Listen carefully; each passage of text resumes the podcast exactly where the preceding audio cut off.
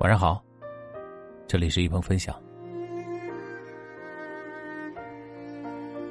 晚上十点二十，向你问好。今天的分享依旧来自于我们人民日报夜读栏目。一个人最大的本事，就是认清自己。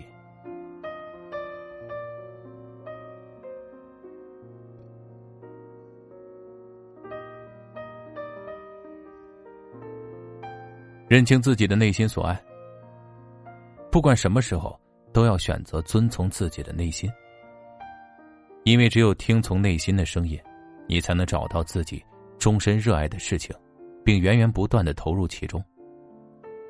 每个人都有自己的活法，关键是要认清自己内心热爱的是什么，因为只有这样，我们才会拥有持续的动力，去创造辉煌。才会选择正确的方向，去绽放光芒。认清自己的能力边界，唯有认清自己的能力边界，才能有所成就。每个人面对逆境的应对方法都会有所不同。放下不必要的执拗，拒绝盲目坚持，接受客观条件的限制，才能找到在逆境中更好的走下去的方式。给现实中的自己和心里的自己一个平衡。能扛事儿，更得知道自己能扛得了什么事儿。认清自己的优势劣势。人们都渴望自己能够成功，能够在生活和工作上取得傲人的成就，但并不是每个人都能够自我判断，清楚自身的优劣势。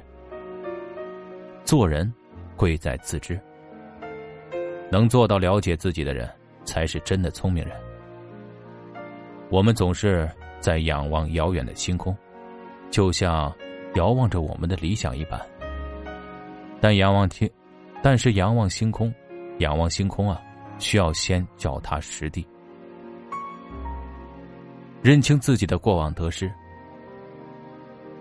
人际关系就像一面镜子，能照射出真实的自己。自古有云。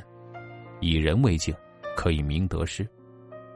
真正的智者，懂得从外物回到内心，通过别人看清自己，使自己有改正过失的机会。懂得自我反省，也是一个人成熟的开始。